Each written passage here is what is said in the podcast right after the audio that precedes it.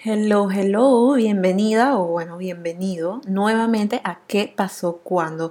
El podcast donde te cuento sobre momentos de mi vida que han dado como resultados cambios en mi mentalidad, acciones y forma de hacer las cosas. El tema de hoy vino a mi mente ya que hace un par de semanas cuando grababa un podcast junto a Shari Vargas, que los invito a escucharlo, estaba en su podcast, lo primero que me preguntó fue ¿Por qué quise enfocarme en esta área de lo que es la asesoría de imagen, las compras inteligentes y utilizar el closet versátilmente? Hoy les voy a hablar sobre el momento que fue de alto impacto, por llamarlo de alguna forma, y se da exactamente hace unos seis años. Apenas ella me hizo esa pregunta, pensé en ese periodo de tiempo. No me había dado cuenta, pero ese momento fue el que inició como una reacción en cadena y el que dio origen a mucho de lo que hago actualmente en mis redes, con los consejos y demás. Así que bueno, ahora vamos a entrar al cuento. En el 2015, alrededor del mes de septiembre, octubre, creo que fue a finales de septiembre, viajé junto a mi mamá a Nueva York. Este viaje era un poco diferente ya que nos quedamos allá alrededor de un mes, ya que mi tía había perdido a uno de sus hijos. Fue un periodo muy triste y bueno, bastante fuerte y nosotros pasamos mucho tiempo con ellos, bueno, eso era el propósito del viaje y bueno, yo también pasé bastante eh, tiempo con mi otro primo, con el hermano. Alrededor de esa época yo acababa de iniciar mi blog y bueno, me dije que cool, para distraerme puedo hacer contenido desde allá y diferentes cosas. Y bueno, estaba con esa mentalidad. Era la primera vez que pasaba tanto tiempo en los Estados Unidos o bueno, en Nueva York. Pasé bastante, uno de mis mejores amigos de Panamá estaba viviendo allá, así que recorrí varios lugares con que con él que nunca había visto.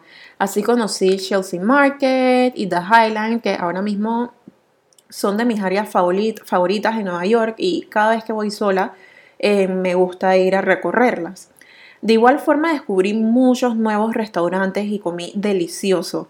Y bueno, estábamos en Nueva York, por lo que fui bastante de shopping, eso no lo voy a negar. Y bueno, es el motivo de este podcast.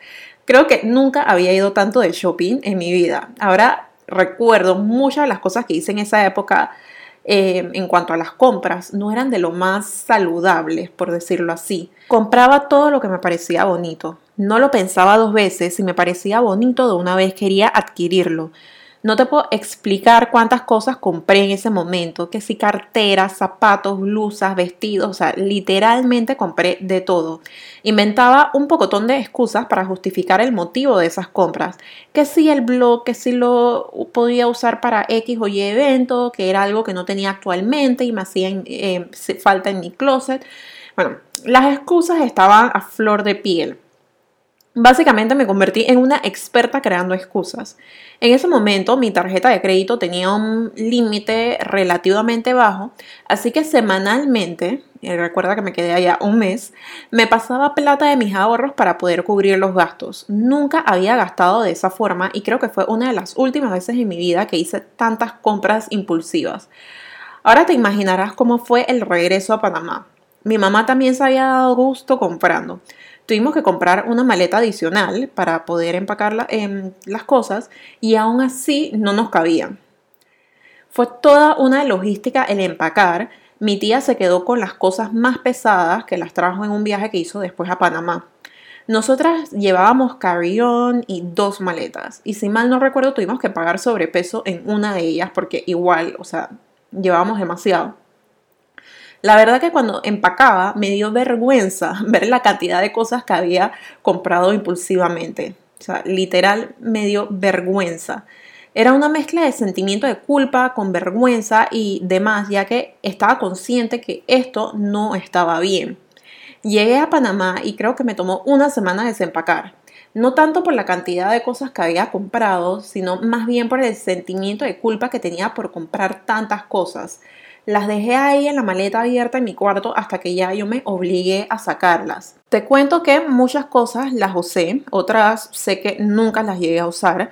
Varias de ellas me duraron años hasta el día de hoy. Creo que tengo todavía varias cosas que compré en ese periodo y otras no me duraron tanto. Lo que quiero contar es que este viaje me abrió los ojos de muchas formas y una de ellas es que el comprar de esta forma impulsivamente no me traía nada bueno. Por un lado está la parte económica. El comprar de esta forma trajo obviamente consecuencias económicas y no fue tanto en lo que se refiere a deudas, ya que gracias a Dios yo había ido pagando todo de una vez, pero lo que sí se vio afectado fueron mis ahorros. Otra de las consecuencias negativas fue que quedé con mucha ropa que no usé mucho, que no usé mucho y en algunos casos que no usé. Simplemente no usé, como les dije, hay muchas cosas que usé, otras cosas que nunca las llegué a usar. Y esto me dejó con un closet lleno, pero que no era para nada versátil. Entonces, la pregunta del millón es, ¿qué pasó cuando me di que tenía que cambiar mis hábitos de compras? Empecé a adquirir piezas que sí usaba. Al considerar más si hacía una compra o no, la ropa que entraba a mi closet era ropa que yo sabía que podía utilizar versátilmente y por un largo periodo de tiempo. En segundo lugar, mis finanzas mejoraron. Me atuve a mi planificación mensual de compras, por lo que si iba a comprar tenía que atenerme a mi presupuesto. Esto me dio bastante paz y también disminuyó mi ansiedad. En consecuencia, con el tiempo se daban menos y menos esas compras que me hacían sentir culpables. No sé si te ha pasado, pero cuando compro algo que me hace sentir culpable, lo dejo en la bolsa en la que vino por varios días. Es como si yo estuviera así como que en negación de que en verdad realicé esa compra. En tercer lugar, la selección que tenía en mi closet disminuyó. Y esto para algunos puede parecer algo em, negativo, pero no lo fue, sino que fue algo positivo, ya que cada una de las piezas que tenía en mi closet eran piezas que sí estaba utilizando de muchas formas y piezas que me han durado mucho tiempo. Todavía sigo aprendiendo el cómo controlar mis compras. Como les digo, en todos los podcasts todavía sigo aprendiendo en más sobre el tema que les hablo, en este caso, cómo controlar las compras impulsivas.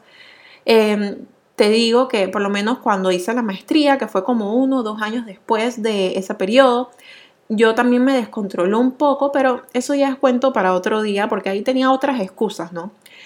Pero bueno, ahora he mejorado. Cada día descubro más y más piezas que le puedo decir adiós y mi impulso de comprarme algo que me gusta de inmediato ha disminuido considerablemente. Esto que sería como una cuarta consecuencia me demostró que no necesito comprar cada cosa que veo en la calle. Son pocas las que tendrán el lujo, y digo lujo porque es un lujo, de entrar en mi closet. Y bueno, esto es todo por hoy.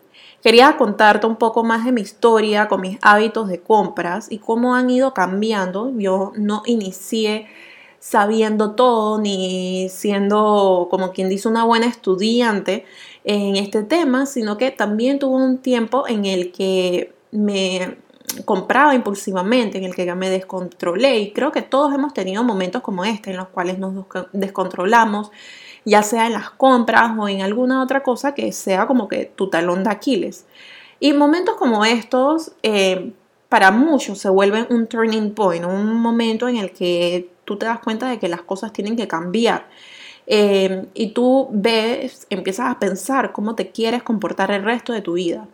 Y te digo, aprendí tanto en ese momento y todavía sigo aprendiendo. Espero que este capítulo te sea útil. Si quieres conversar más sobre él, me puedes escribir por DM al Instagram y si quieres dejar tus comentarios también por acá en reviewing este podcast, también bienvenidos son. Y bueno, nos vemos en la próxima ocasión en otro episodio de ¿Qué pasó cuando? Bye.